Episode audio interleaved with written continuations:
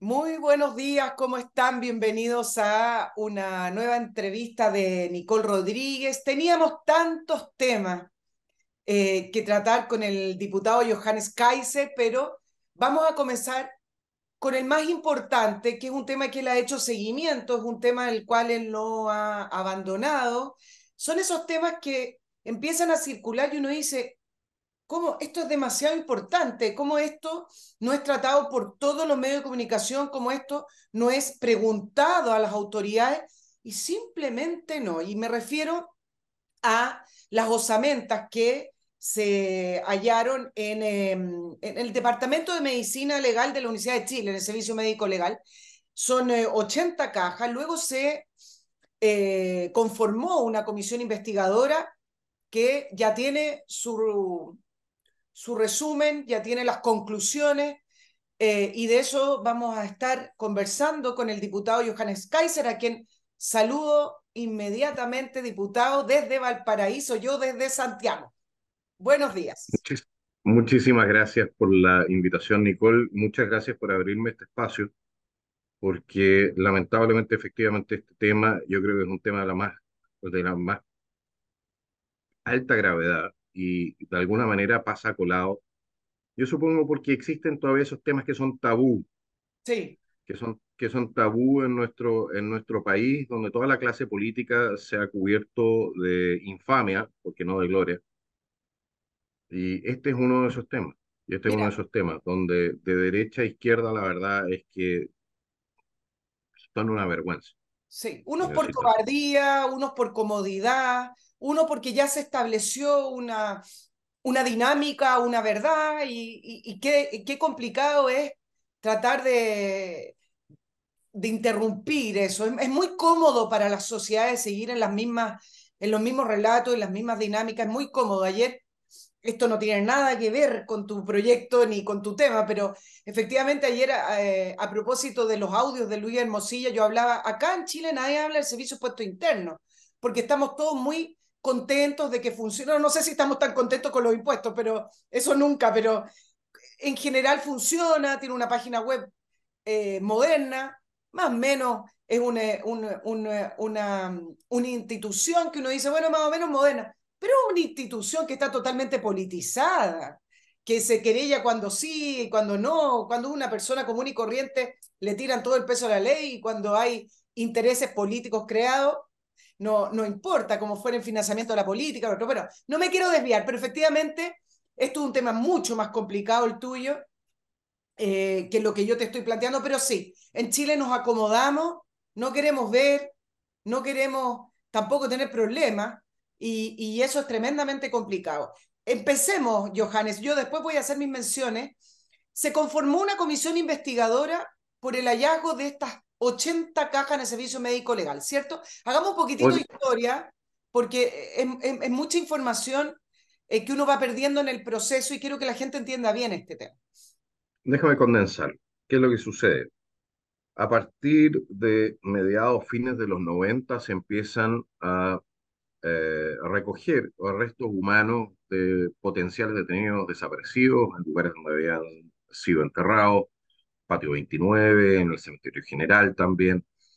Eh, y todos estos restos de distintas locaciones a lo largo del país, porque no es solamente eh, Santiago, terminan en poder del eh, Servicio Médico Legal de la región metropolitana, pero también de regiones, ¿de acuerdo? Y en ese momento, un juez, que era el juez Guzmán, si, no me equivoco, yo en algún momento me equivoqué y dije había sido el juez Muñoz, eso no es correcto. El juez Guzmán, después de un error de pericia del Servicio Médico Legal, decide despachar cuanto menos una parte de estos restos para que fueran conservados en el Instituto de Medicina Legal de la Universidad de Chile. ¿Qué sucede ahí? Se olvidan estos restos durante 20 años, hasta que hay una inundación, estos restos se ven comprometidos, y posteriormente se hace un proceso muy caro para devolver los restos al servicio médico legal, de donde, desde mi punto de vista y del punto de vista legal, nunca debieron haber salido. ¿Ok? Pero ese, ese y lo que a nosotros nos sorprendía, y la razón de, la, de que se genera la comisión investigadora, es por qué había resto humano en poder del servicio médico legal y no habían sido identificados durante dos décadas, porque la tecnología está, nos nos lo reconoció la, el, la directora del servicio médico legal, la tecnología está, las capacidades están, y no son solamente estas 86 cajas con restos que podrían contener los restos de hasta 300 personas, se especula, ¿de acuerdo? Estamos hablando, y nuevamente estoy citando lo que planteó la directora del Servicio Médico Legal en la Comisión Mixta de Presupuesto en el Senado, de 586 protocolos en regiones, protocolos son eh, casos para identificar, y más protocolos en la región metropolitana, pero no nos pudo decir el número exacto.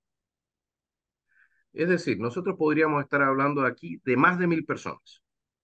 Y recordaremos que el número de desaparecidos es de 1.300, 1.400, las cifras varían. ¿De acuerdo?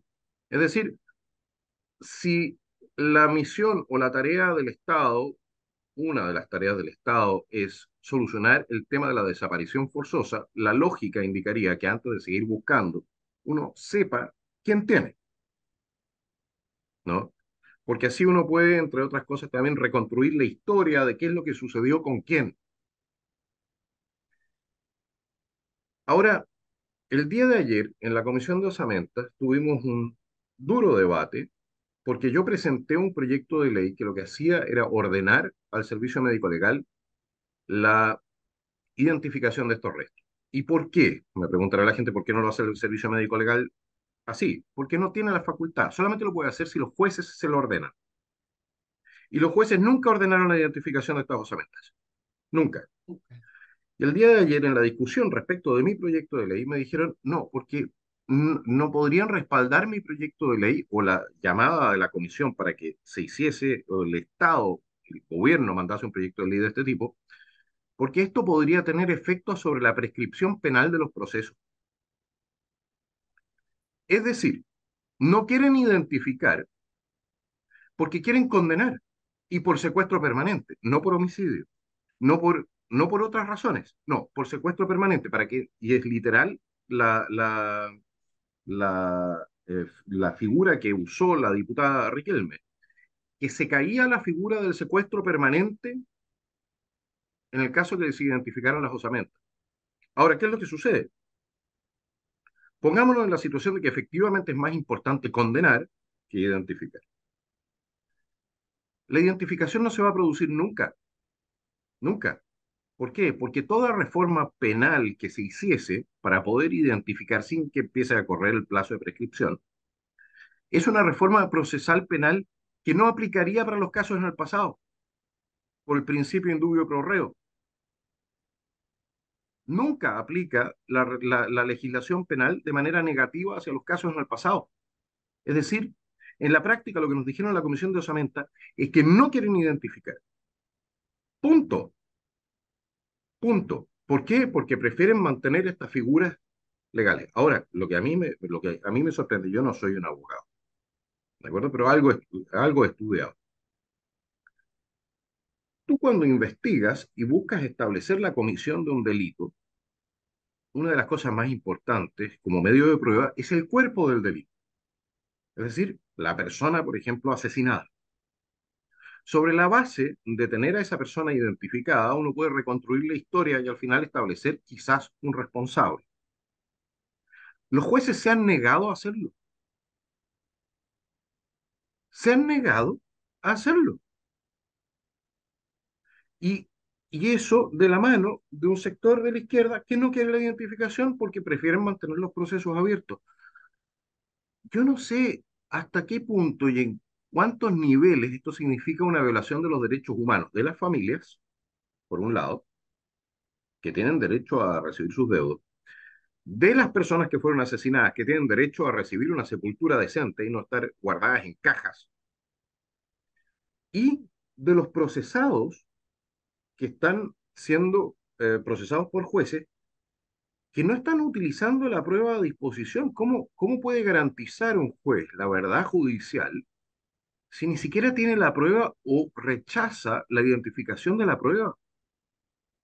Eh, es increíble. déjame ir por parte para ver si te entiendo. Lo que tú me estás diciendo que en esta comisión investigadora Osamenta, que, entre paréntesis, ¿cuál era el objetivo de esta comisión investigadora? ¿Era efectivamente saber por qué habían osamentas sin identificar? Esa era la pregunta de la comisión. Correcto. ¿Por ¿Y qué? se ¿Qué había necesitaba pasado? una comisión investigadora para eso? Porque al parecer, si, si uno lo hubiera preguntado directamente, se hubiera entendido de que no había ninguna orden de un juez para, para identificar las osamentas. Es que efectivamente, 86, las 80, se, quería establecer qué había pasado y por qué habían terminado entonces 86 cajas con restos humanos, probablemente detenidos desaparecidos. En, eh, habían terminado entonces dañadas, su contenido dañado, en la Universidad de Chile. ¿Qué estaban haciendo ahí en primer lugar? Entonces, eso es lo que sí se estableció. Y hemos llegado a la conclusión, y esta es probablemente la comisión más exitosa en la historia del Congreso, porque hemos llegado también a la conclusión de por qué no se está identificando. Bueno, porque hubo honestidad en las declaraciones. Si la gente revisa lo que efectivamente dijo Lorena Pizarro y otras, y otras personas, es que eh, se entiende que si se identifican, se cae o no se puede seguir utilizando la figura de secuestro permanente, porque entiendo que la figura, y acá tú me corriges para poder ir en, haciendo el hilo, la, la, figura de secuestro permanente tiene que ver con delitos de lesa humanidad, es una figura eh, penal internacional. ¿Es así? ¿Por qué es tan importante que se mantenga la figura de secuestro permanente? No, no, no. A ver, lo que pasa es que Chile ratificó el Tratado de Roma que explícitamente prohíbe la aplicación retroactiva del tratado creo que el 2005. Sí. Una cosa así. Es decir, que lo, los supuestos delitos de lesa humanidad, no, los, no, no, no, no hay condenados en Chile por delitos de lesa humanidad. Eso es lo que ha establecido el Poder Judicial y Gendarmería. No hay condenados por delitos de lesa humanidad. Pero la Corte Suprema se sacó del, de la manga una figura que es el secuestro permanente. Y el secuestro permanente lo que hace es mantener las causas abiertas en la práctica, impedir la prescripción o impedir la, la aplicación de normas, de normas de cierre de proceso. ¿De acuerdo? ¿Qué sucedería si efectivamente se identifican a esta persona? Bueno, eso no, no es que de inmediato prescriban las causas, sino que se abre el, el, plazo de prescripción. Eso significa que los jueces tendrían cinco años para establecer responsabilidades. Pero como en Chile, estas causas llevan 40 y 50 años, y la verdad es que es mucho más fácil, hay que entenderlo, mucho más fácil establecer la participación en un secuestro permanente que en un homicidio. Pues en un homicidio usted tiene que establecer quién fue la persona que cometió el delito. Claro. Mientras que en el secuestro permanente, por ejemplo, yo les puedo dar el caso de un, de un soldado que se encuentra, soldado con cripto, que tenía 18 años en ese momento, se encuentra eh, preso en este momento, 15 años de cárcel o algo así le, le tiraron por haber conducido un camión de un cuartel al otro. Por complicidad. Claro, déjame hacerlo fácil. Es decir, la figura del secuestro permanente permite culpar al Estado, eh, permite culpar en abstracto por complicidad, a lo mejor de, eh, algunos, de algunas muertes, pero no tener que identificar puntualmente a alguien que a lo mejor hasta puede ser personas del ejército que ya están fallecidas por lo demás, pero no tener que identificar puntualmente a alguien que estuvo involucrado en, en esa muerte. En la comisión del delito. Queda en una generalidad. Correcto. Entonces es una, es, una, es una norma que ha sido aplicada, yo creo que de la, de, la, de la peor manera posible. Y de la peor manera posible por lo siguiente, porque los jueces están condenando por, un delito, por el delito de mantener retenidas a personas de manera permanente. ¿Ya? Es decir, una persona que se encuentra hoy día en la cárcel, por ejemplo, de acuerdo con esta ficción legal, sigue manteniendo secuestrada a esa persona. Lo insólito es que esas personas están en poder del Poder Judicial, cuanto menos un buen número de ellas. Entonces son los jueces los que tienen en su poder a las personas por las cuales condenan a otras por secuestro permanente. Es insólito y no quieren identificarlas porque si no se les cae la figura del secuestro permanente y tienen que empezar a hacer una investigación de verdad para establecer quién es el responsable del delito cometido. Si esto es, yo, yo cuando hay dos casos que son, que son paradigmáticos, yo diría, respecto de la opinión que tiene la justicia extranjera respecto de la chilena. Una es la del doctor Hope, que fue el doctor de la colonia de Dignidad, y otro de Hernández Norambuena, en Francia.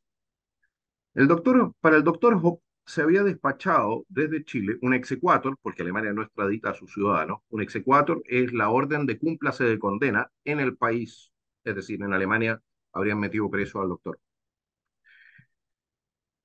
La Corte de Apelaciones de Frankfurt negó el exequatur, porque dijo que en Chile no se cumplían las garantías procesales mínimas. Y en el caso de Hernández Norambuena, de otro signo político muy distinto, la Corte Suprema de Francia nos niega la extradición porque dicen que en Chile no se cumplen las la garantías de proceso mínima. En Chile no tenemos un Estado de Derecho. No hay. Y esto es un tipo de corrupción. La gente me dice, sí, es que la corrupción de Hermosilla, sí, la corrupción de Hermosilla, si es que se dio como, como se plantea ahí, es, no es distinta que la corrupción que se ve aquí. ¿Por qué? Porque resulta que es irrelevante si un juez falla una causa o conduce una causa en, en una dirección específica en razón de que le pasaron plata o en razón de una opinión política o en razón de una conveniencia. Es irrelevante, es prevaricación o corrupción igual. Y eso, y cuando uno tiene un sistema que se ha basado en la mentira, porque aquí estamos hablando de 20 años de no identificar los restos de los detenidos desaparecidos, que se basa en la mentira para poder mantener una ficción legal, para poder meter presas a personas eh, que pueden o no ser culpables, pero no lo sabemos porque evidentemente no se analizó la prueba como corresponde. déjame Entonces, Johannes. Entonces, en esta comisión investigadora es primera vez que diputadas de izquierda, o bueno, es muy conocida además Lorena Pizarro, que ha estado siempre al frente de agrupaciones de detenidos desaparecidos, hoy diputada. Eh, ah, bueno, ojo, ojo con, con, ese caso, porque Lorena Pizarro, el 2018, fue acusada por miembros de su organización de mantener restos en su poder. Eso es lo que te iba a preguntar. Eh, restos que le entregó después al juez Carroza, que tampoco los mandó a identificar. Es primera vez entonces que se dice de una manera, no sé si fue honestidad o fue un minuto de, de, de estar contra la espada y la pared para poder responder tu, tu pregunta, porque tú en el fondo en la comisión estabas planteando un proyecto de ley que quiero que me lo expliques, pero primera vez que dicen abiertamente que no, no se deben identificar, o, dicen que quieren, yo revisé todos los, los audios. Sí, en el fondo dicen que quieren, pero que no conviene. Dicen que quieren identificar, pero que antes de eso el Estado les debe muchas cosas. Es más, lo estoy resumiendo, no me lo, tomen textual. Es decir, antes de identificar, habrían otros pasos que hacer, porque el Estado, en el fondo, para ellos, cometió terrorismo de Estado, reconocer que hubo crímenes de lesa O sea, ellos dicen, sí, queremos identificar, no, no, no con mucha energía, pero antes me reconocen esto. Es decir, están manteniendo en cautiverio, digamos, están manteniendo incluso a familiares que no son parte de estas agrupaciones o activistas políticos, que sí les gustaría saber si en esas osamentas están sus seres queridos, sus familiares, están reteniendo eso porque ellos consideran que el Estado todavía les debe una serie de reparaciones o una serie de explicaciones y además un reconocimiento de crímenes de lesa humanidad. Permíteme, Johannes, para que lo piense, pero se me va a ir el programa y tengo que subsistir y para eso tengo que hacer muchos anuncios y, ah, y también agradecer a, a, los auspiciadores que desde un principio han querido apoyar este programa y, y están en la línea de aquí no hay veto y, y hablemos las cosas como son. Eh, Master Cook Casino, esta um, concesión de servicios gastronómicos de um, alimentación para empresas con una especialidad exquisita, que es cocina en situ. Usted ve lo, lo que están preparando. Con Master Cook, su empresa obtiene la mejor calidad, grata atención y además una supervisión directa de todos los casinos que tienen desplegado a lo largo de Chile, desde la gerencia y sus dueños, ellos siempre están ahí. Personalmente, no, no todos los días, obviamente, pero es una empresa que tiene un servicio de excelencia y eso es por algo. Usted que tiene una empresa, que tiene su, su local, que tiene su mini emprendimiento sabe que cuando usted está encima las cosas cambian. Así engordan las vacas, dicen, ¿no? Bueno, la empresa cuenta con un personal altamente preparado y además esa comida que tiene buen gusto, nada de comidas con gusto a, casino. ¿Ha visto esas conversaciones en, eh, en la oficina donde dicen, no, me aburrí de la comida del casino porque siempre tienen lo mismo, siempre tienen el mismo gusto? Bueno, aquí con Master Cook no ocurre. Usted pregunte qué planes tienen para el tamaño y las necesidades de su empresa. Ventas arroba mastercook.cl www.mastercook.cl. Y si se trata de viajar, Johannes, yo sé que los diputados van y vienen, pero además nos acercamos al verano y por alguna razón el calor no hace movernos más. Usted tiene que ir al aeropuerto y no quiere depender de un taxi, de un transfer, de un amigo que le dijo yo te hago la paleteada porque no quiero dejar el auto en el aeropuerto porque es muy caro el estacionamiento que está ahí encima del aeropuerto. Olvídese, MC Parking es la solución para estacionarse de una manera económica y muy fácil cerca del aeropuerto. ¿En qué consiste? Usted reserva online, llega directamente al estacionamiento desde la autopista Vespucio Norte Costanera Norte y un bus de MC Parking lo deja en la puerta del estacionamiento. Es un servicio el, del bus que sale cada 15 a 20 minutos, incluye el bus el eh, valor que usted va a pagar por su estacionamiento, pero lo importante es que con mayor anticipación que reserve el espacio, más económico le sale. Si usted ya sabe que va a viajar en febrero, lo reserva hoy y ese valor no lo va a olvidar porque sale tremendamente económico. Además es un lugar muy seguro, cuenta con guardias, cámaras, alarma, seguridad 24/7 y lo importante, que su auto va a estar exactamente igual a como usted lo dejó antes de su viaje. www, ahí ingresa directamente www.mcparking.cl. Y por último, les recuerdo de Oxinova. Esta es una solución natural, ecológica, pero además, lo importante también, definitiva para el problema de los malos olores provenientes de los sistemas de aguas residuales, de esas alcantarillas, o esos problemas que usted ni siquiera sabe por qué tiene, pero tiene mal olor en la cocina, tiene mal olor en un baño, tiene mal olor en su restaurante, como sea, Oxinova es ultra efectiva. Aquí tengo mi sobrecito que siempre me brilla, pero que se pueden hacer una idea, porque esto les llega, miren qué fácil, lo compran en www.oxinova.cl y le llegan varios sobrecitos con las instrucciones de cómo se disuelve el polvo que trae este sobre en agua, las cantidades, la cantidad de veces que lo tiene que usar Em, viene acá todo muy fácil, porque además el producto es ecológico, seguro, no tiene que ponerse guantes, nada, pero lo importante, Oxinova ataca las bacterias que producen el mal olor. La descomposición produce gases y esos gases los producen las bacterias. Vámonos al problema de raíz, eliminemos las bacterias. Nada de spray, velitas, abrir las ventanas, eso no sirve. Oxinova.cl Johannes, volvamos. Te decía una pregunta con respecto al, tema de esta declaración, no sé si llamarlo honestidad, que hubo en eh, la comisión investigadora con respecto a que en el fondo, en el fondo, no quieren identificar las osamentas de los detenidos desaparecidos porque se les cae una estructura judicial que se ha utilizado y porque además se les cae también todos los, todas las peticiones y todas las reclamaciones que quieren seguir haciéndole al Estado. Eso es lo que yo entiendo. No necesariamente. Ok. No necesariamente. A ver, ¿qué es lo que sucede? Las reclamaciones que se pueden hacer al Estado eh, no necesariamente prescriben. Es decir, si por ejemplo el Estado eh, se produjo un, un uh, asesinato por parte del Estado del año 80, eh, eso no significa que la familia no sea indemnizada. ¿Ya? o el año 75, 76, si efectivamente el, la, la, actuación del Estado es violatoria de los derechos humanos, eso no significa que la familia no sea, no sea indemnizada. Ahora, lo que hace esto es hacer muchísimo más difícil, eso sí, el conseguir condena. Ahora, estoy hablando de condena fundada. ¿Por qué? Porque cuando usted entra en un proceso para para, por ejemplo, de homicidio, usted tiene que saber quién es el homicida, tiene que saber quién apretó el gatillo, tiene que saber tiene que tener, poder reconstruir el, el, el, ¿cómo se dice?, el escenario en el cual se cometió este delito.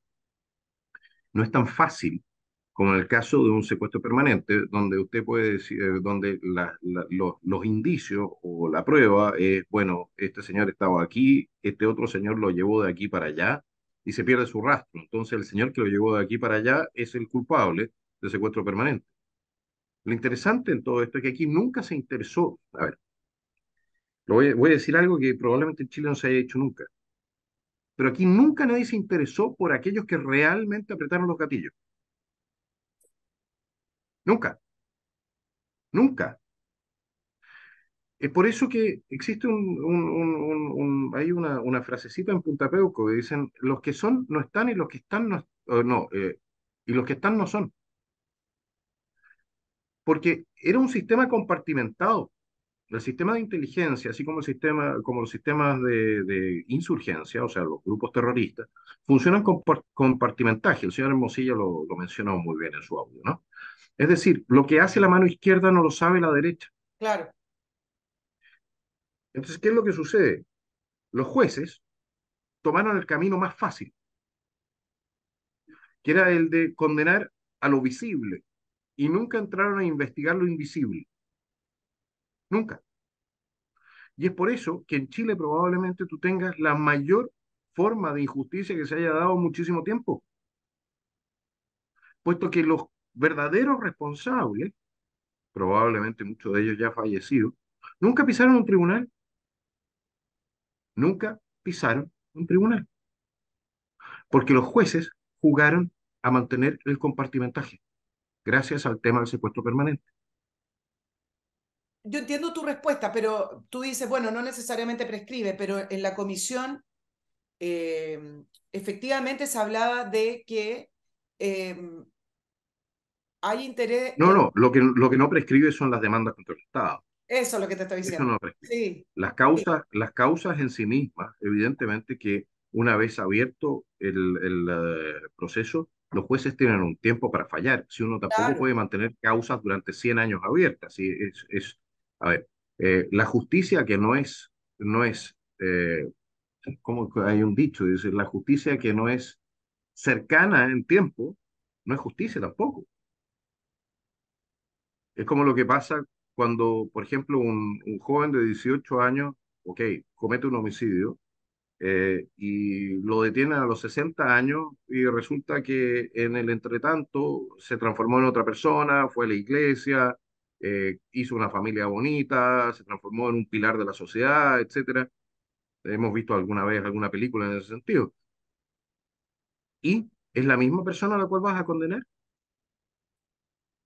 Existe una razón para la prescripción. Una, que es muy difícil, después de un cierto plazo, tener una certeza de la prueba. Segundo, que tú no estás condenando a la misma persona. ¿Cuál es la idea? ¿Cuál es la idea? Porque la condena tiene dos, dos, dos sentidos. Uno es el castigo efectivo del delito y el segundo es la resocialización. ¿Hay castigo efectivamente por el delito a estas alturas?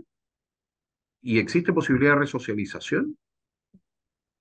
Johannes, ¿cuántas personas hay en Punta Peuco o condenadas bajo esta figura del secuestro permanente? Que entre paréntesis, Lorena Pizarro decía que la desaparición forzada sí es una figura de lesa humanidad. Lo mencionó en una de, las, instancias de, de, la comisión investigadora. Y a mí no me quedó...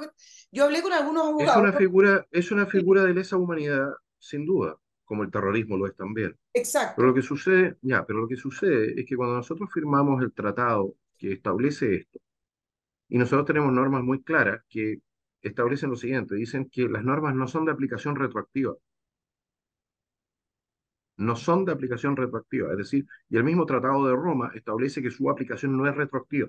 Sí. Es para el futuro, no para el pasado. Entonces, lo que tú tienes en Chile, tú en Chile no tienes condenados el secuestro permanente es un delito que se homologa a un delito de lesa humanidad, pero no lo es. Pero finalmente no lo es, claro. Ahora, Johannes, ¿cuántas, ¿cuántas personas hay detenidas bajo esta figura? Tenemos un número para poder no hablar en abstracto de los condenados, porque ayer preguntaba... No te lo puedo, no te lo puedo decir, no, no, no, no, tengo la cifra, no tengo la cifra en esa materia, me estaría tirando un carril, pero tienen que ser varios, A ver, entre procesados y condenados tienen que haber varios miles. Sí, ¿no? Sí. O sea, hay más de 3.000 causas que abrió solamente el gobierno de Piñera. Bajo Hernán Larraín. Sí. Sabiendo que tenían las osamentas. Ahora, hay, está la lista política de que no existe el interés. Después me voy a ir al área judicial. ¿Y por qué? Yo sé que los hemos estado conversando. ¿Y por qué, Johannes? ¿Por qué no quieren identificar, aparte de que no se podría seguir utilizando o sería más complicado hablar del, del secuestro permanente y también sería ya más complicado seguir levantando lo, los carteles de dónde están o que colaboren? Es una bandera porque es una bandera política. El, ejército, porque todavía hablan de la colaboración que ha sido muy mínima y que no dicen dónde están. hay todo una. No, a ver, momento. Pero, pero, a ver, momento. Los que saben dónde están le preguntan a los que no saben dónde están, dónde están. Es una vergüenza. Y la propia diputada Pizarro dijo que esto es un tema político ideológico. Yo no lo había visto así hasta que ella lo dijo. Ella lo dijo. Ella dijo que era político ideológico. Entonces, ella presentó hace pocas semanas atrás un proyecto de ley para crear una tercera figura en el Código Civil, no eh, vivo y fallecido, sino que también detenido y desaparecido, para mantener esta cuestión en el tiempo. Es un tema ideológico, es un tema literalmente ideológico que quieren seguir explotando desde el punto de vista político. No existe una voluntad de solucionar el tema de los detenidos desaparecidos a través de la aparición de las personas. No está, no hay. No les interesa. Esa es la conclusión a la cual yo he llegado. Aquí tienen dos objetivos centrales. Poder mantener esta situación vigente. Dos, seguir persiguiendo a miembros de las Fuerzas Armadas. Y no importa si son culpables o inocentes. Porque una persecución hecha así, de esta manera, evidentemente que no va en busca de un verdadero responsable o establecer una responsabilidad penal efectiva, sino que es una cuestión, es un tiro a la bandada. Entonces, esta cuestión tiene dos aristas. Las dos le sirven al Partido Comunista. Debilitar la, la credibilidad de las Fuerzas Armadas hoy día. Dos, establecer su propia superioridad moral como víctimas. Ahora, las Fuerzas Armadas hoy día, no hay nadie que hubiese estado en servicio activo en el momento en que se ocurrieron los hechos. Nadie. Pero le piden a las Fuerzas Armadas que den informes o que informen dónde están. Hasta hace pocos años atrás, eh, los jueces que tenían estas osamentas en su poder mandaban a fiscales y mandaban a, mandaban a hacer allanamientos en oficinas de las Fuerzas Armadas para ver si tenían los detenidos desaparecidos en los regimientos. Me, tomando, me están tomando el pelo. Si son unos desvergonzados, unos frescos de R, No puede ser esto. ¿Y para qué hablar de las familias a las cuales le siguen contando que están buscando sus familiares? Pongamos solamente en esa situación, la situación de esa familia. Si hay, hay mujeres, hay hijos, hay padres que han fallecido sin encontrar a su pariente, ¿por qué esta gente no se los quiso entregar? Por razones políticas. Varias cosas. Eh, creo que sería difícil, pero ¿se te han acercado familiares de detenidos desaparecidos para manifestarte o comentarte que ellos son del grupo de personas que les gustaría que se identificaran de una vez por todas para saber si sus familiares están ahí en esas osamentas o he recibido no has tenido relación con ellos. Difícil, ¿no? He recibido, he recibido uno o dos correos electrónicos, pero no más. No se ha agradecido mi, mi, mi labor en esta materia, pero no más. A mí lo que sucede es que esta cuestión en Chile está muy envenenada políticamente. Sí. Entonces, nadie cree que yo estoy haciendo lo que hago porque creo que hay que hacerlo bien, hay que hacer las cosas bien, hay que ser correcto. Nadie lo cree. Ahora, si hacer las cosas bien beneficia a unos y no beneficia a otros, no me molesta. si beneficia a los de mi lado, perfecto. Pero si los daña o, o, o, o, les provoca problemas, tampoco me molesta. Si no hay que olvidar una cosa, aquí hay gente de derecha metida. Este escándalo es un escándalo transversal.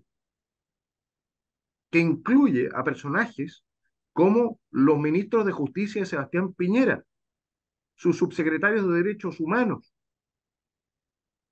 Ellos son responsables también. Incluye, incluye a jueces cercanos a la derecha. O me dicen, no, que tú estás aquí solamente. No, no, no, no, no, no. Y por lo demás, que se empiece a investigar como corresponde, significa que para personas que sí son responsables, se abre una ventana de, una ventana de incertidumbre de que de repente efectivamente los hagan pagar si es que cometieron delito. Pero para otras personas que quizás no son responsables, se les abre una ventana para que no tengan que seguir pagando por un delito que no cometieron. Si aquí la justicia tiene que funcionar como corresponde, como corresponde. Yo entiendo esa, esa cuestión de, a mí me interesa que el sistema funcione cuando me sirve. Quizás porque soy, porque soy muy gringo para mis cosas, pero... No, está bien, pero es sumamente grave saber varias cosas acá. Uno, que puede haber gente condenada bajo una figura eh, que no corresponde. Dos, que toda la trama de dónde están o detenidos desaparecidos em, se podría haber terminado haciendo el ADN y haciendo el proceso adecuado con las osamentas que ha estado en poder del servicio médico legal. Por lo menos para muchos, porque hay, hay muchos, hay que decir también una cosa, hay que decir también una cosa, hay muchos que no van a encontrar nunca, ¿ya? que fueron, son los que fueron lanzados al mar. Pero para muchas familias esto significaría paz. A propósito de paz, tú le preguntaste en la, en la comisión investigadora a, creo que también fue a Lorena Pizarro, con respecto a esto de la identificación de, de la identidad en, em, a través de las osamentas. Y le preguntaba, bueno, entonces, ¿cuándo termina esto? ¿Cuándo termina el duelo? Y ella dijo, nunca. ¿Qué, opinión te merece eso? ¿Qué, ¿Qué dijo el resto de la comisión? Es decir, en la medida en que se pueda perpetuar el tema de los no muertos dicen, de dictadura, no dicen de nada. dictadura, ¿esto va a seguir? Sí, no dicen nada porque todo el mundo tiene terror de ser llamado un defensor de violadores de derechos humanos o cualquier cosa política, que es el garrote que sacan siempre del bolsillo, ¿no? No dicen nada. De hecho, ayer en la comisión de Osamenta estaba yo y el diputado Lilayu de la UDI. Estaba también el uh, diputado Oyarzo, pero Oyarzo no se sentió no cuenta. Y el resto de Chile Vamos no estaba. El resto de los diputados que debieron haber estado ahí para votar este informe no estaban. Y yo me pregunto hasta qué punto la desidia también es nuestro lado. Que supuestamente es nuestro lado. Yo a estas alturas yo ya no sé de qué lado estoy. Yo por lo visto estoy en, lado, en contra de todos los lados. ¿No? Pero es una cuestión que me impacta. Yo te iba a preguntar, porque es, es, difícil discutir este tema y tratar de romper, como dije al inicio del programa, la, la dinámica en torno a los detenidos desaparecidos y en torno a esta verdad que la llevamos repitiendo desde los 90. Es una verdad que se arrastró y es una verdad judicial y es una verdad política, es una verdad social, es decir, nadie la está contrarrestando, por lo menos desde el punto de vista de decir, sí, ok, hubo muertos, pero acá están. No, no me digan que están desaparecidos porque acá están. Eh, pero yo escuché la, la, tu, tus diálogos, no solamente los tuyos, sino que también de otros diputados con eh, los diputados de izquierda. Eh, y es muy difícil. El diputado Lilayú. Sí, muy difícil eh, el diálogo porque el diálogo no se da desde, eh, desde establecer hechos. Te estoy compartiendo esta opinión para ver que tú me digas la, lo que viviste. Todos lo, los diálogos de, de, Lorena Pizarro, que fue la, una de las que más habló, hubo otra, pero es decir, eh, hoy tengo, no tengo paciencia para seguir explicando esto. Hay detenidos de desaparecidos, hay crímenes de lesa humanidad, hay violaciones de derechos humanos, lo repite constantemente eh, que los están revictimizando al, el hecho de escarbar este tema. Ella hablaba de, estoy acá con la revictimización. Entonces, todas estas palabras... Es un tongo. Esa sí, cuestión de yo, la revictimización es un tongo En El razón, punto, en razón voy de los... terminar. El punto que te quiero eh, compartir, Johannes, es que es muy difícil cuando un- uno entra en el área de los derechos humanos porque al final no se discute con los hechos. Cuando acá se quiere establecer un proyecto de ley, o sea, acá estamos hablando de cifras, hechos, acciones. No, es muy difícil dialogar y tratar de llegar a algo cuando desde el otro lado se habla de víctimas, de violación a los derechos humanos, de yo perdí a mi marido, porque ahí, claro, estás hablando entre una persona que ha sido ofendida, que ha sido victimizada. Entonces, al final esto lo perpetúan y no se puede hablar nada. Pero por eso, por eso digo que es un tongo, porque cuando tú dices es que esta cuestión me revictimiza, sobre, sobre esa base no podrías tener nunca un juicio, Exacto. nunca. No podrías, no podrías ir al psicólogo a, contar un problema traumático que tuviste, porque entonces está, ¿me entiendes o no? No, no hay, no hay cura posible si tú no estás dispuesto a enfrentar esto, a enfrentar también los traumas. No hay ninguna cura posible también a nivel social si nosotros no estamos dispuestos a enfrentar la verdad. Bueno, que esto revictimiza. Perfecto, pero a decir una cosa. Yo no he visto a los familiares de las víctimas de terrorismo hacer, de terrorismo, de la gente que respalda a la señora Lorena Pizarro, hacer lo que hacen ellos. Yo no los he visto. Y tenemos cientos, cientos de familias que lloran a un familiar asesinado. Ahora me dirán, bueno, es que no, no son detenidos desaparecidos, por lo menos pudieron tener a sus a su, a sus fallecidos. Esa es la respuesta que normalmente uno recibe. Sí, bueno, ¿y quién está impidiendo que las familias de los detenidos desaparecidos de- reciban a sus familiares? ¿Quién lo está impidiendo? No, yo. Yo estoy presentando un proyecto de ley para que los que puedan, aquellos que todavía puedan, puedan recibir a sus familiares. Y ellos se están oponiendo. Y que me expliquen eso, que se lo expliquen a las familias, que realmente se lo expliquen a las familias, que si en serio es tanto más importante poder mantener la persecución contra las Fuerzas Armadas, el movimiento revolucionario y toda la cuestión, que llegar a la verdad. Porque aquí estamos hablando de un relato versus lo que tenemos que establecer, que es la verdad. Exacto. Y un relato no es la verdad. ¿por qué Chile Vamos no participa o por lo menos no lleva este tema adelante? ¿Por miedo? ¿Por, por vergüenza? ¿Porque cada vez que entran a este tema le dicen que ellos fueron cómplices? Eh, ¿porque no, no les interesa ni siquiera llegar a la verdad? ¿O están amenazados? No, ¿O son cómplices son también del Poder Judicial? porque son chilenos. Porque ¿cuál es el beneficio? Claro. Porque ¿cuál es el beneficio si esto trae puro costo? ¿Cuál es el beneficio? ¿Cómo voy a ir?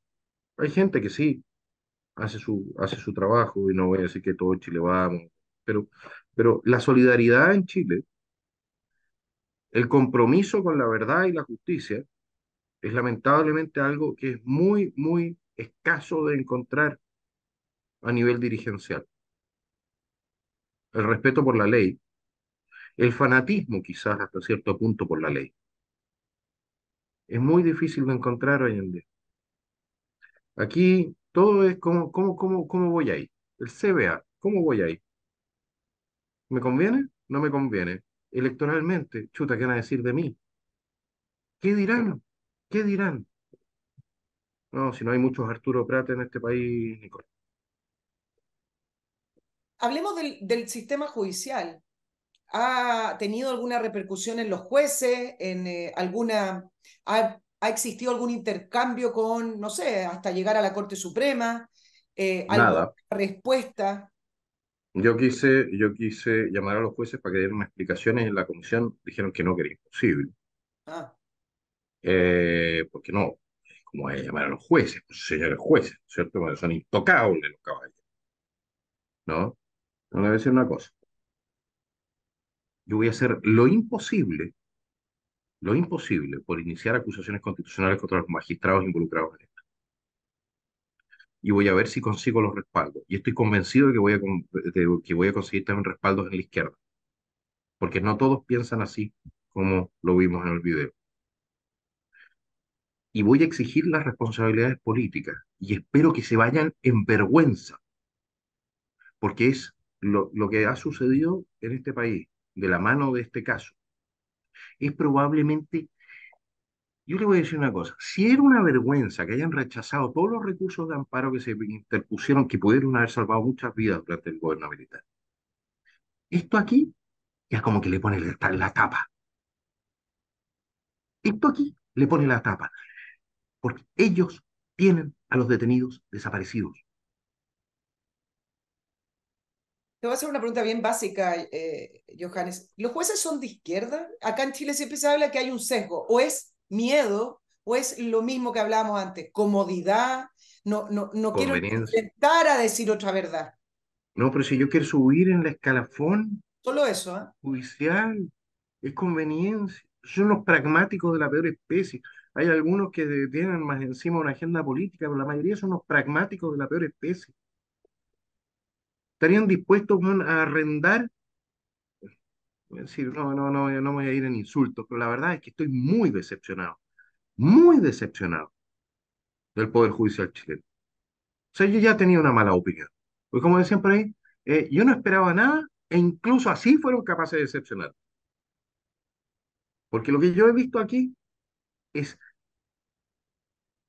yo no sé, yo voy a llevar este caso ante la Corte Interamericana y espero que tengamos mejores jueces, porque esa corte también está politizada, pero espero que haya mejores jueces que en Chile. Les voy a llevar este caso, y aunque sea para rayarles la pintura a nivel internacional, para que no vuelvan jamás a volver a pisar una aula universitaria en el extranjero diciendo que ellos han defendido los derechos humanos, porque no lo han hecho. Después le dan premios por, por ser el juez defensor de, los derechos humanos. Viene, hay toda una estructura también internacional que, que los mira bien una vergüenza. Sí.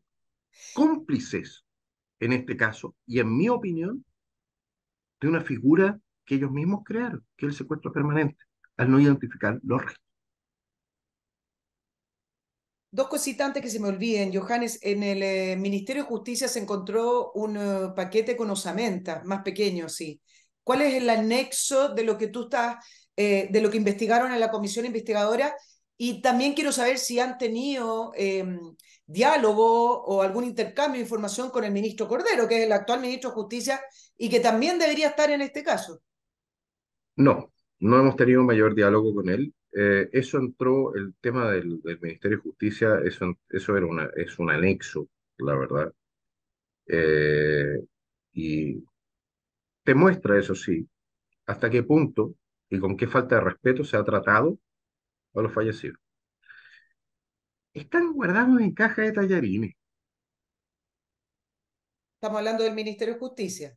En caja de mercadería. No, no, no lo que el servicio médico legal, lo que tuvieron en la, en la Universidad de ah, Chile, estaban guardados en caja de mercadería. En cajas de mercadería. O sea, más allá de que yo soy un buen de derecha, soy duro, ¿ya? Yo probablemente no sea de aquellos que, que, anden levantando el, tema de, de, del buenismo, ni mucho menos. Pero no sé si es por deformación, de, deformación, ¿ya? Pero a mí no se me ocurriría tratar a un enemigo así. A un enemigo. Lo trato con, con el respeto que corresponde. Porque al final estoy respetando la especie humana, estoy respetando, estoy respetando mínimo civilizatorio. En cajas de mercadería durante 20 años. Eso a la vez constituye también, si es que queremos hablar de derechos humanos, también constituye violación a los derechos humanos que una persona esté fallecida. Absolutamente. también entra dentro de ese paquete, ¿no? Absolutamente. Sí, es un trato completamente indigno para las personas fallecidas y para, también para su familia. Si aquí se están violando los derechos humanos de la familia, pero también los derechos humanos de los fallecidos, se siguen violando los derechos humanos de los fallecidos a tener por último un sepulcro digno. Johannes, ¿llegaron a alguna conclusión? ¿Se va a mm, informar las conclusiones de la comisión investigadora? Entiendo que duró más o menos dos meses, pero ¿va, a ser público? ¿Cómo es el proceso que viene? Hay conclusiones, hay conclusiones. Ganó, ganó el informe de Lorena Pizarro, se presentaron tres. No me ganó, por supuesto, porque los nuestros no fueron a votar, ¿no es cierto? Pero yo les puedo decir cuáles fueron las conclusiones o sea, las recomendaciones, cuanto menos, que nosotros hicimos, junto con el diputado Araya, que era el titular en la comisión, pero este, esto lo, lo trabajamos. Y dice entonces, estas son la, las recomendaciones. Se sugiere exigir las responsabilidades políticas, administrativas, penales y civiles de los magistrados y autoridades de la administración del Estado responsables ante este notable abandono de deberes. Dos, designar un fiscal especial para perseguir las responsabilidades penales de quienes hayan incurrido en delitos y falta en el ejercicio de sus funciones y obligaciones. Tres, solicitar al Ejecutivo que dé suma urgencia al proyecto de ley que mandata de oficio al Servicio Médico Legal e identificar las osamentas en su poder. Este fue el punto de conflicto. Cuatro, que el Plan Nacional de Búsqueda de Detenidos Desaparecidos incorpore prioritariamente la identificación de las personas cuyos restos se encuentran a disposición del Servicio Médico Legal. Cinco, se, se propone remitir los antecedentes a los siguientes órganos públicos e internacionales. En razón de la irregular y a todas luces gravísima situación en que se vio envuelto el Servicio Médico Legal y el Departamento de Medicina Legal de la Universidad de Chile, ante la supervisión de la Corte de Apelaciones de Santiago, solicitamos la remisión del informe a las siguientes instituciones para efecto de su estudio y adopción de las medidas que estimen pertinentes. A la Corte Suprema para el estudio de la adopción de medidas disciplinarias que estime pertinentes respecto a los tribunales de inferior jerarquía que tienen competencia respecto del caso en estudio. Al Ministerio Público para que persiga las responsabilidades penales que estime pertinentes. A la Contraloría General de la República para que ejecute las labores, labores fiscalizadoras de control de legalidad, de auditoría y de probidad en la administración que estime pertinente y a la Comisión y a la Corte Interamericana de Derechos Humanos a fin de que tenga estos antecedentes a su disposición frente a eventuales acciones contra el Estado de Chile. Porque el Estado de Chile está violando los derechos humanos, en mi opinión, en nuestra opinión, y si los tribunales chilenos no le van a dar su derecho a las familias de los detenidos desaparecidos, les recomiendo ir ante la Corte Interamericana y exigir al Estado de Chile lo que yo, por lo demás, voy a ir a exigir allá también, que se haga la pega. ¿Crees que el Estado ya ha pagado suficiente en reparación? Porque eh, también en la comisión, eh, diputadas de izquierda y del Partido Comunista hablan de la reparación y ahora que quieren, entiendo que quieren pedir reparación para los familiares que no son directos, pero quiero que me lo explique. Es decir, ahí van a levantar o van a proponer un nuevo proyecto de ley para reparación. ¿Cree que ya el Estado ha reparado suficiente dentro de lo que se puede reparar? Una persona muerta, una persona asesinada, creo que no se puede reparar, pero bueno, dentro de las herramientas que se le entrega al Estado, dentro esa es una discusión compleja, es una discusión muy compleja en razón de lo siguiente. Claro, eh, el Estado debe reparar, sobre todo cuando ha asesinado a inocentes. Nosotros teníamos un conflicto el año 73-74 no me voy a meter en ese tema, pero es complejo. Ahora, cuando asesinó, cuando asesina a inocentes, evidentemente que el Estado debe reparar. Ahora, ¿cuánto? ¿Cuánto vale una vida humana? Esa es una pregunta que se hicieron los israelíes cuando se habló de las reparaciones que tenía que pagar Alemania por, por el holocausto. Sí. Y al final se llegó a la conclusión de que se, se hiciese una especie de pago simbólico. ¿Por qué? Porque tú no puedes ponerle precio a una vida. ¿Cómo le pones precio a una vida? Monetizar la vida de una persona es algo, no sé, yo incluso lo siento como, como, como sucio. Entiendo que el Nadie Estado está en tiene condiciones, que, además, tiene de ponerle una cifra, ¿no? ¿Cómo? No, na- nadie, ni un juez está en condiciones de verdad de poner una cifra que se llame justicia. Ahí no entra la palabra ¿Qué, justicia. qué, qué justicia, qué justicia Exacto. puedes dar a cambio de, de dinero en ese, en ese sentido? Yo creo que efectivamente se tiene que reparar y hasta cierto punto se ha, se ha, se ha reparado también a gente que no debe haber sido reparada, o no, no olvidemos los falsos exonerados y, y otros casos. Eh, Becas pero, mm, claro, eh, pero, pero en este caso específico, yo creo que lo más importante en algún momento para Chile, para las familias y para Chile, es que se logre y nos acerquemos y logremos la verdad, no la verdad judicial que nos han presentado, que evidentemente no es tal, no, la verdad. ¿Quién fue? ¿Quién hizo qué? ¿Quién pagó? ¿Quién tuvo entonces que pagar siendo inocente? ¿Quién siendo culpable no pagó? ¿Y quién hizo todo esto posible? ¿Quién inició esta estructura de corrupción que lo que ha hecho ha sido hacer imposible la verdadera persecución de los violadores de derechos humanos? Porque no me cuenten cuentos. Si tú no tienes cuerpo del delito, no persigues el delito correcto y no persigues a la gente correcta, tus condenas pasan a ser también no solamente incorrectas, pasan a ser también violaciones de derechos humanos. Todo, todo construido en, eh, en, una malla y en una red que, que si se quisiera llegar a la verdad se desmonoraría y habría que utilizar otra seguramente, pero por lo menos Este en la país- cual se ha, se ha estado construyendo eh, este, Nicole, este país, relato político. Nicole, este país vive de la mentira. Este país es un país de mentira. Tenemos tribunales de mentira, tenemos un presidente de mentira, tenemos un congreso de mentira. Todo el mundo, todo el rato, lo único que hace es pulir sus caretas. Este es un país de mentira. Nos hemos transformado en un país de mentira, donde la mentira se impone de manera permanente y donde a aquel que miente no se le castiga. Por eso tenemos los costos de transacción más altos del mundo en esta materia. Por eso nadie confía en nadie. Por eso tenemos, la, tenemos más densidad de notarios que de salas cunas. Johannes, todo Es esto un del país que vive de la mentira. Bueno, se- no estoy comparando ah, por- para que no se malinterprete, pero también toda la trama desde octubre del año 2019, una trama que se intentó instalar con violación a los derechos humanos, con el estallido Exactamente lo mismo. emergente. Instalamos un proceso constitucional que llevamos ya cuatro años en torno a un mito. Todo es Y tiene esa gente condenada. Pero tú verás que tiene esa gente condenada por supuestamente tratar de matar a otros, por ejemplo, con elementos antidisturbios. Tienes a carabineros perseguidos y procesados, a cientos, por el mismo Poder Judicial que se ha dado el lujo de hacer esto, de las osamentas.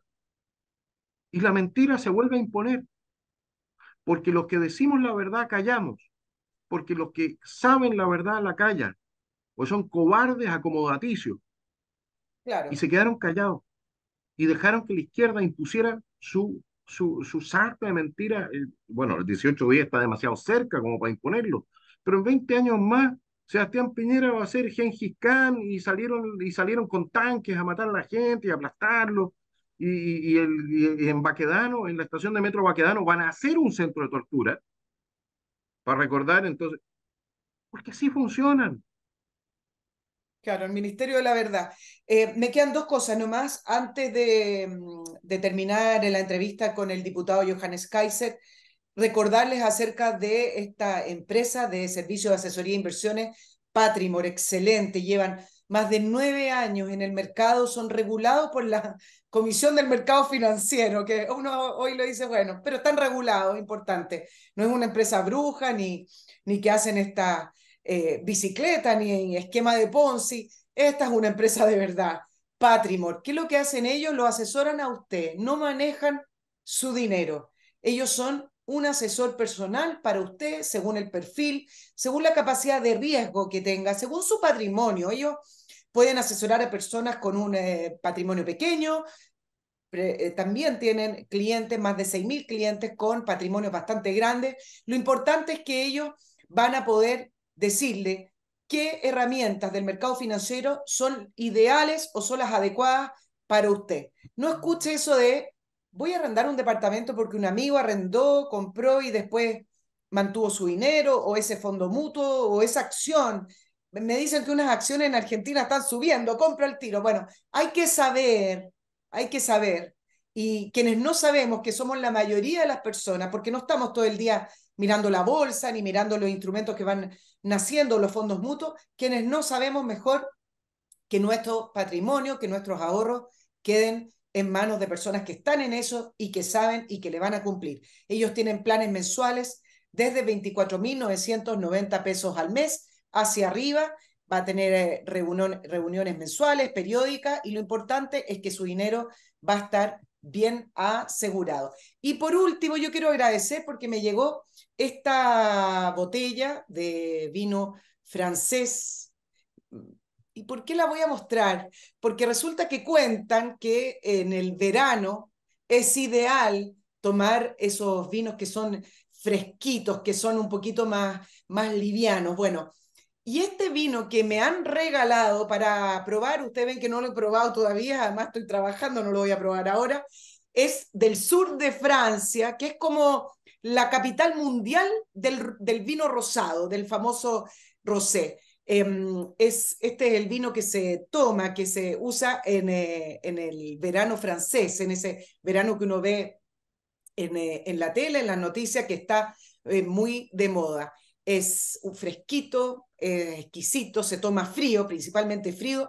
los expertos me dijeron, hoy día estuve hablando por teléfono, es un vino complejo, pero que vale la pena probarlo y comprarlo. Eh, es parte del portafolio de Winchester, que son vinos que vienen de Europa. Pónganse en contacto con ellos porque tienen además un listado de vinos especiales que puede mm, ir probando ahora que vienen las fiestas de fin de año. Puede escribir a hola.winchester.cl. Pero también estos vinos importados los encuentran en Patagon Wines, Santiago Wine, Castillo Forestal en Bellas Artes, o simplemente entre a winchester.cl. No lo voy a probar todavía, pero después te cuento, Johannes. Em, voy a, a, preguntarte cómo se sigue ahora y, y también me gustaría saber tu opinión antes de terminar. ¿Por qué crees que este tema no ha sido un escándalo? Escándalo desde el punto de vista de no verlo en los titulares, de no ver que se le pregunte a los em, funcionarios de gobierno, que se le pregunte a, los partidos de izquierda, que se le pregunte más a la Universidad de Chile y al Servicio Médico Legal y al Poder Judicial. ¿Por qué eso no lo vemos y em, queda ahí confinado en un rinconcito como una comisión investigadora más? A ver, uno podría especular, pero naturalmente que los medios de prensa parecen no tener mucho interés en el tema de los derechos humanos. Ah, la verdad, voy a tratar de ser lo más, lo más pragmático posible. El tema de los derechos humanos le interesa, de acuerdo con las encuestas, al 2% de la población. De hecho, hoy en día, si tú preguntaras eh, si prefiere la gente seguridad o proteger los derechos humanos, probablemente digan, ¿sabe qué más? Seguridad. Especialmente en las poblaciones. Cuando tú hablas de derechos humanos hoy en día, eh, le estás hablando a un, a un público que terminó de taparse los oídos con cera, pues ya no quieren saber más del tema. No quieren saber más del tema. Es, un, es, una, es una tragedia también, porque esta, esta sobreexposición, este, este, ¿cómo, ¿cómo te lo puedo explicar? Esta mala utilización del tema, esta politización del tema, ha llevado a que muchísima gente ya no quiere saber Y con eso, este tipo de iniciativas que yo estoy presentando, o lo que yo estoy contándoles aquí, caen en oídos más sordos. Hay editores que probablemente dicen también, ¿sabes qué más? ¿Qué nos vamos a andar metiendo en pata de caballo? Si aquí efectivamente esta cuestión le pisa los callos desde la derecha a la izquierda. Todos lados. Si esto es una, esto es una, esto es una eh, esto es literalmente la medalla a ser penca para todos ellos. Todos se ganaron la medalla a ser pencas, oportunistas, eh, carepalo, póngale lo, Porque, porque ¿cómo dejas correr esto durante 20 años? ¿Cómo no aprietas a los jueces? Entonces, te metes con el Poder Judicial, te metes con el Poder Político, te metes con... con uh, no, si aquí, bueno, tú sabes que Chile Mejor no. ¿Ah? Mejor no. ¿Para qué nos vamos a meter ahí?